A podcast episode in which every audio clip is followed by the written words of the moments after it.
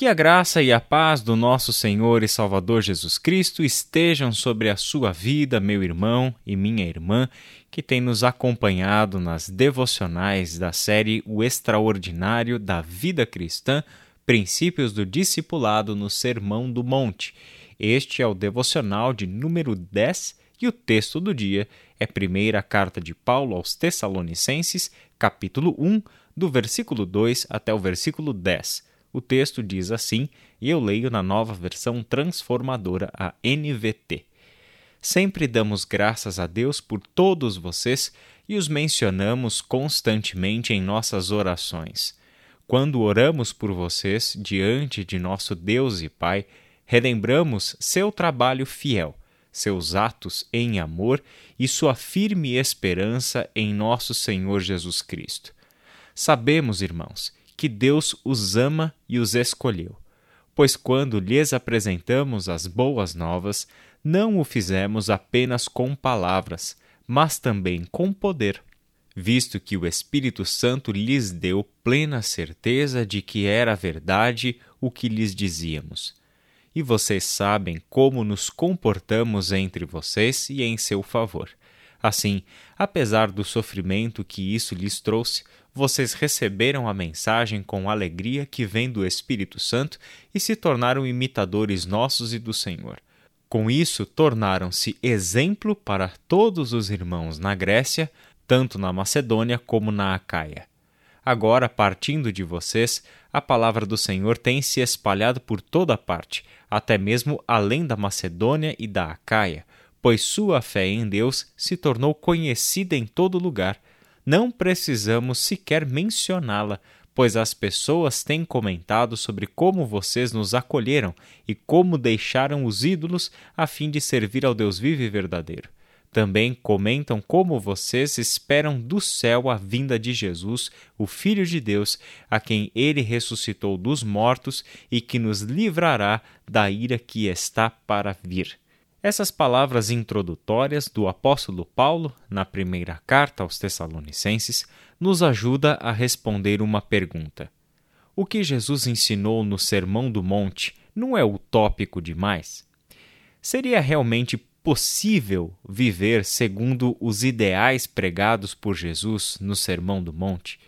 Será que aquelas palavras e aquelas descrições do caráter dos discípulos, da sua presença no mundo como sal da terra e luz do mundo, não é idealizado demais, não seria romântico demais e não condizente com a realidade? Bom, quando nós fazemos essa pergunta, ela é válida, sem dúvida nenhuma. No entanto, ela precisa ser respondida não com base no que nós pensamos ou achamos ser a verdade, o natural, o normal, o possível ou o impossível. Essa pergunta pode ser feita, mas ela deve ser respondida com base no exemplo histórico. Ou seja, precisamos olhar para pessoas e para comunidades de fé que buscaram viver os ideais do reino de Deus.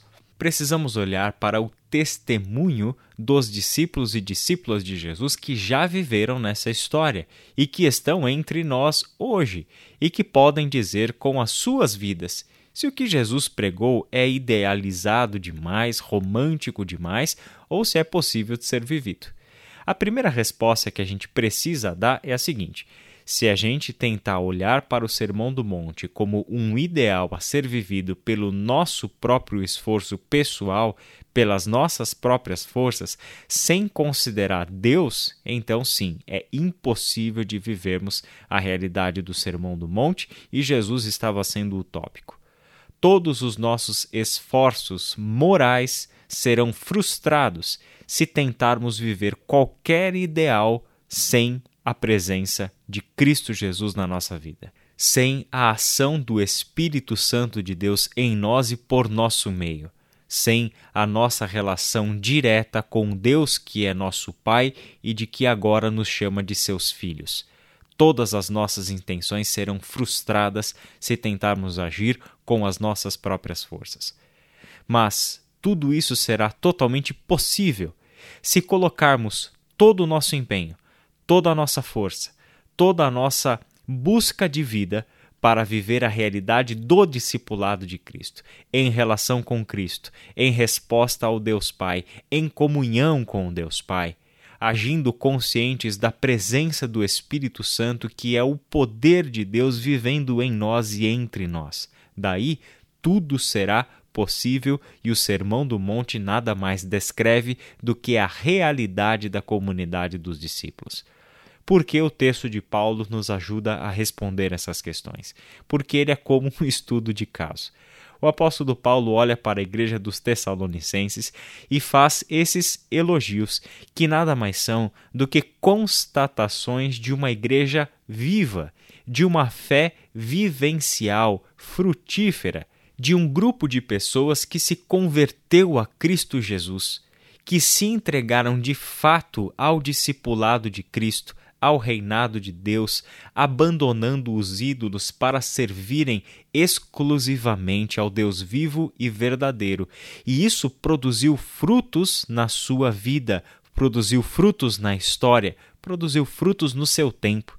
A igreja dos Tessalonicenses se tornou uma igreja referência, uma igreja modelo entre os irmãos tanto da Macedônia quanto da Acaia e os testemunhos acerca das obras destes irmãos tessalonicenses já estava rompendo fronteiras e chegando a outros lugares. A fé daqueles irmãos se tornou conhecida em todo lugar, como Paulo escreveu no versículo 8. Aqui nós temos o verdadeiro testemunho de que os ideais de uma igreja viva não são romantizados. O Sermão do Monte não é uma realidade utópica, não é a formação de uma comunidade uh, fora da realidade, impossível de ser vivida. Na verdade, ele mostra a plenitude do Evangelho em ação transformando comunidades inteiras e fazendo com que essas comunidades se tornem referências históricas, sinais visíveis e presentes do governo de Deus sobre um grupo de pessoas que decidiu viver em plenitude o chamado ao discipulado de Cristo. O versículo 3 mostra para nós o primeiro segredo dessa comunidade quando oramos por vocês diante de nosso Deus e Pai, relembramos do seu trabalho fiel, seus atos em amor e sua firme esperança em nosso Senhor Jesus Cristo. A fé desses irmãos não era uma fé inoperante. Existia um trabalho em fidelidade, um trabalho que era resultado da sua fé, da sua firmeza em Deus, da sua firmeza em Cristo Jesus. É aqui que a gente falou no começo colocarmos todo o nosso esforço, todo o nosso empenho, todo o nosso trabalho ao discipulado de Cristo e deixar que os frutos venham.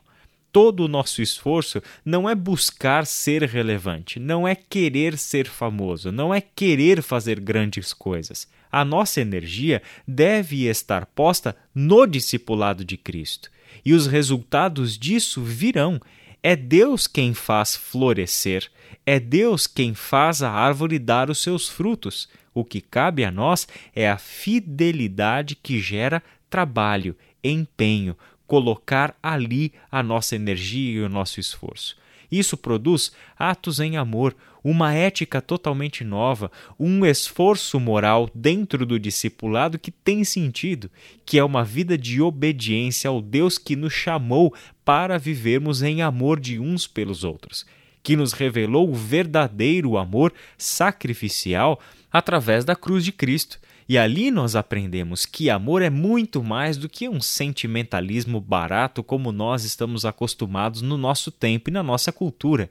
Amor é este sacrifício, é essa disposição interior de amar o outro apesar dos seus erros, apesar das suas falhas, apesar das suas afrontas, apesar da inimizade que estaria estabelecida é o movimento que Deus fez para conosco e que agora parte de nós em direção a este mundo.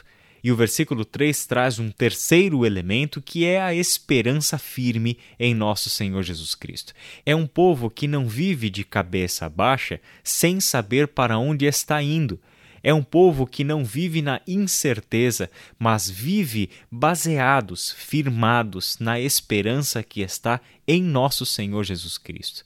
É a partir deste tripé que forma os fundamentos, o alicerce dessa comunidade viva que é a igreja de Tessalônica que nós estamos firmados. A fé, a esperança e o amor devem atuar juntos. E dessa forma veremos, quando colocarmos toda a nossa energia e esforço no discipulado de Cristo, os frutos sendo dados, o nosso testemunho se espalhando para todo o lado, não porque buscamos ser reconhecidos, famosos, importantes ou qualquer coisa nesse sentido, mas porque colocamos a nossa energia onde Deus nos manda colocar a energia, sermos como Cristo. É nisso que Deus está trabalhando. É neste trabalho que o Espírito Santo de Deus está empenhado. E os frutos são consequência de uma vida que busca em todo o momento, com todas as suas forças e em todas as dimensões da sua experiência vivencial, ser como Cristo. Vamos orar? Pai querido, muito obrigado por tantos exemplos na história que nós temos de homens, mulheres e comunidades que viveram os ideais do teu reino. Sabemos, a partir destes testemunhos, de que não estamos falando de coisas fora da realidade, de que não estamos falando de ideais inatingíveis, mas que estamos falando da mais pura realidade da mais verdadeira experiência de vida de pessoas que decidiram andar contigo de pessoas que experimentaram o poder do Espírito Santo de Deus na transformação da sua mente, do seu coração, das suas relações, da sua ética, da sua esperança e, portanto, do sentido da sua vida. Obrigado porque essas histórias, como de Paulo, como dos Tessalonicenses e de tantas outras dentro do próprio Novo Testamento e ao longo de dois mil anos de história de cristianismo, nós podemos encontrar homens e mulheres e igrejas que são referenciais e são porque foram fiéis ao chamado, porque entenderam o Sermão do Monte, porque entenderam os demais ensinos que o Senhor deixou para nós nas Escrituras e passaram, no poder do Espírito, a viverem essas coisas. Este é o nosso desejo e esta é a nossa oração para nós. Em nome de Jesus. Amém.